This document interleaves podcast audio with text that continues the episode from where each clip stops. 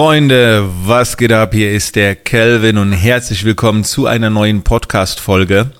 In dieser Podcast-Folge werde ich über ein Thema sprechen, was wir schon mal in einer Podcast-Folge hatten.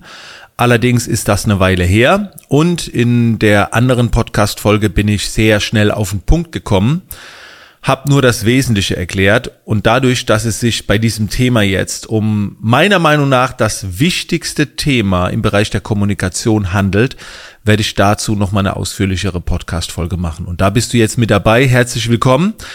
Und zudem hatten wir das Ganze noch nicht als Videopodcast, wo das jetzt äh, ebenfalls zu sehen ist, wenn du auf YouTube gehst, auf den YouTube-Kanal, wer will, der kann. Freunde, ich mag diesen Spruch gar nicht mal so sehr, habt ihr vielleicht auch schon gehört, dieser Tipp hat mein Leben verändert. Aber das, was ich jetzt mit euch teilen werde, hat definitiv mein Leben extrem positiv verändert. Ihr kennt vielleicht den Spruch, die Qualität deiner Fragen bestimmt die Qualität der Antworten. Diesen Spruch kann ich nicht ganz so vertreten, denn ich denke, dass die Qualität der Antwort sehr stark von der Person abhängt, die antwortet. Und wenn du da einen Hohlkopf sitzen hast oder jemand, der keine Ahnung hat oder sich rhetorisch nicht ausdrücken kann, dann kannst du noch so geile Fragen stellen und die Qualität der Antwort ist vielleicht scheiße. Wir können es dem, äh, dem Fra oder der anderen Person aber möglichst einfach machen. Also wir können der anderen Person vielleicht einen Ball zuspielen, der einfacher zu verwandeln ist.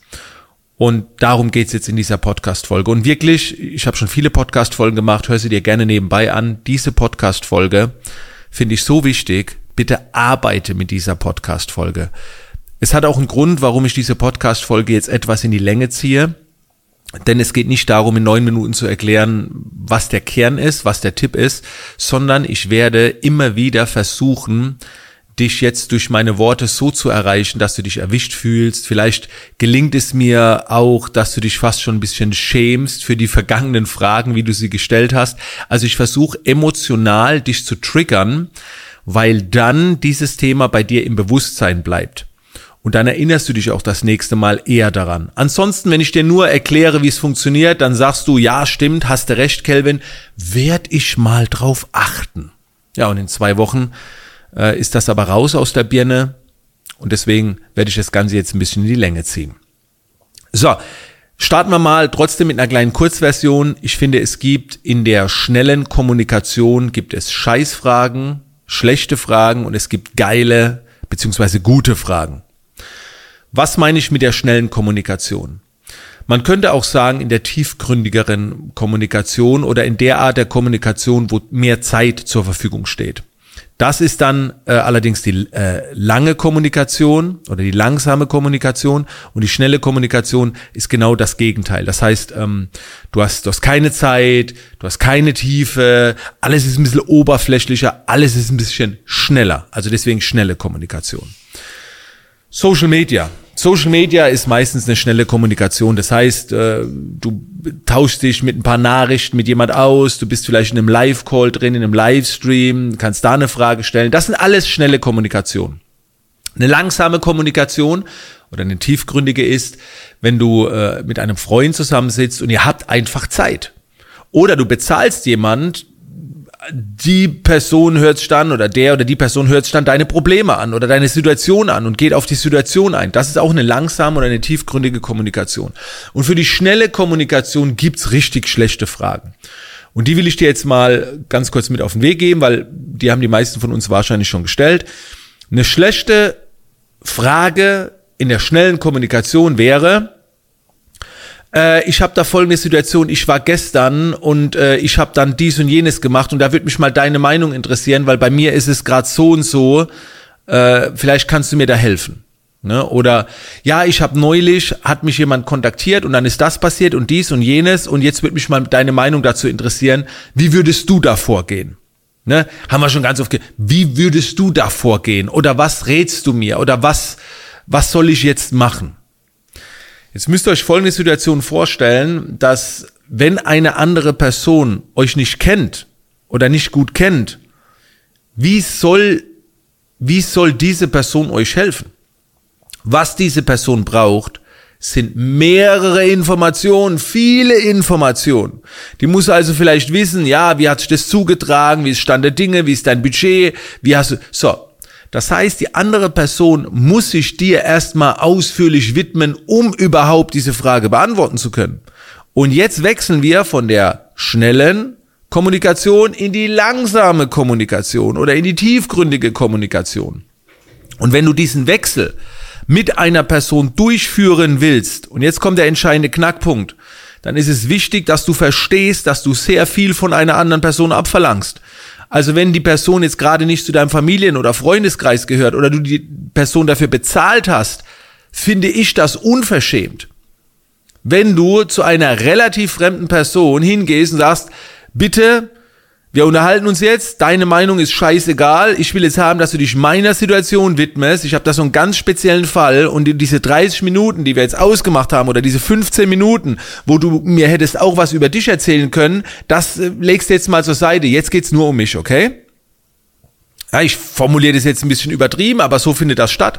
Es gibt ja Menschen, die melden sich in einer Community an, in einem Forum oder, oder in einer Facebook-Gruppe oder was auch immer und starten dann mit solchen Fragen. In dieser Gruppe sind dann wahrscheinlich 100 Menschen drin und dann folgendes. Erster Post. Ja, ich habe da gerade folgende Situation und zwar hatte ich da neulich einen Kunden und der hat das gemacht und dies und jenes und jetzt bin ich hin und her gerissen. Wie würdet ihr in der Situation vorgehen? So, und jetzt verlangt man von 100 Menschen, also von der, von der ganzen Community, dass sich alles nur um diese eine Person dreht? Das ist doch scheiße. Ich habe ja auch eine Community, wenn du jetzt diesen Podcast äh, schaust auf YouTube, kann ich dir das mal ganz kurz einblenden, und dann wirst du sehen, dass in meiner Community keine solcher Fragen stattfinden. Das heißt, es wird immer nur eine Vorlage gegeben, wie andere das macht.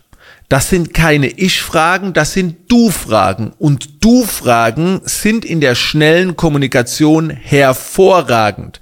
Na, also es geht immer um die anderen Personen oder um die, ja, um die Person, die dir gegenüber sitzt. Das heißt, du beziehst dich auf deren Erfahrung.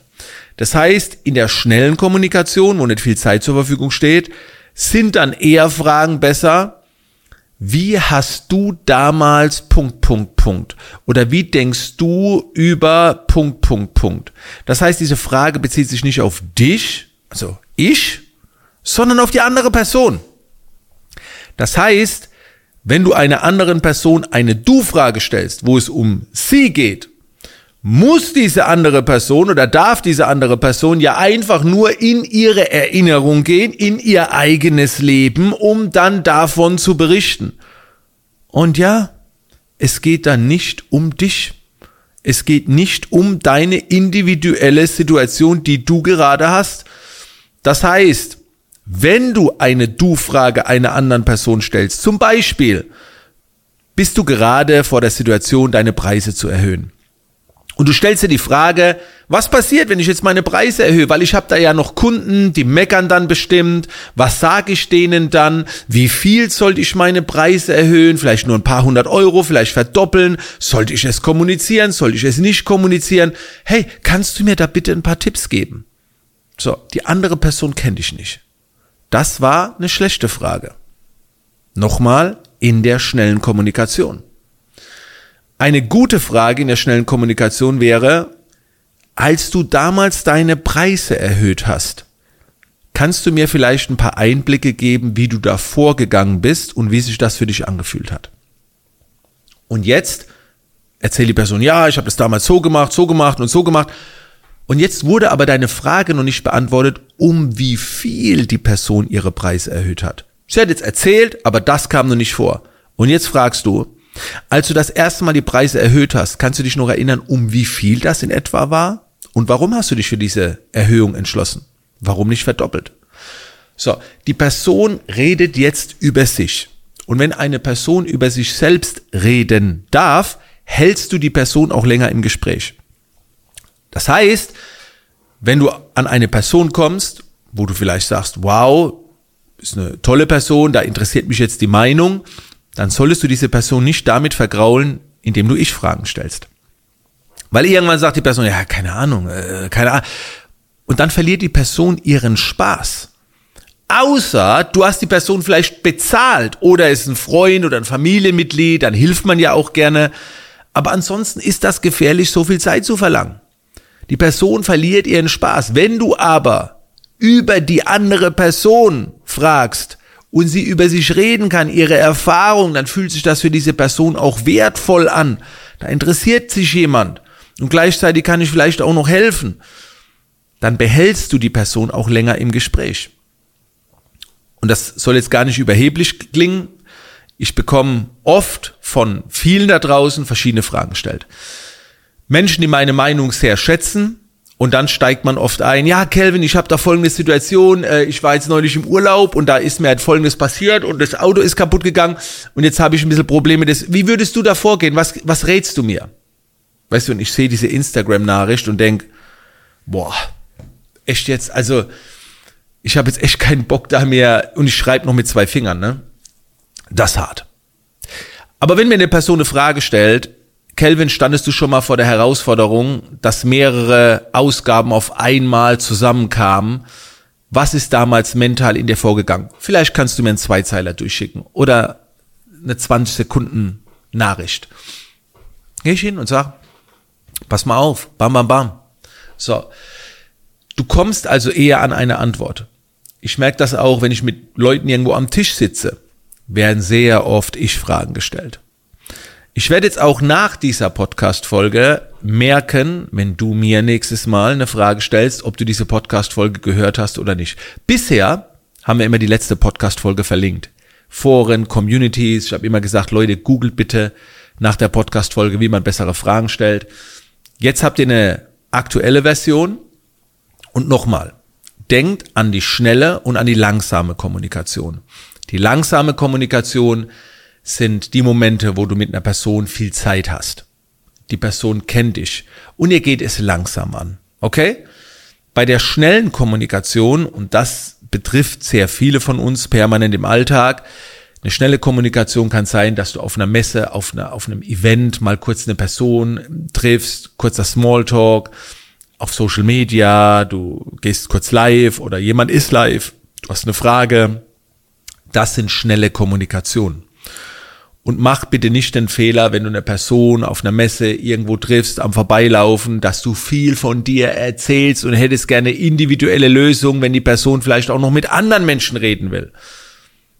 Also stell keine Fragen, wo es um dich geht, also keine Ich-Fragen. Ich hab Folge, ich hab ich, ich hab dann das, ich stelle keine Ich-Fragen, sondern stelle du Fragen.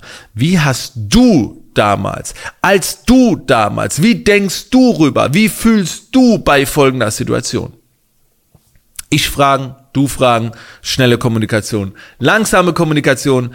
Freunde, wenn ihr diesen Podcast, diese Folge verarbeitet, nochmal, ich glaube, ich habe das Thema nicht erfunden. Ne? Ich fragen und du fragen. Ich habe es jetzt mal benannt. Keine Ahnung, ob das jemals jemand so schon benannt hat. Aber das hat mein Leben verändert.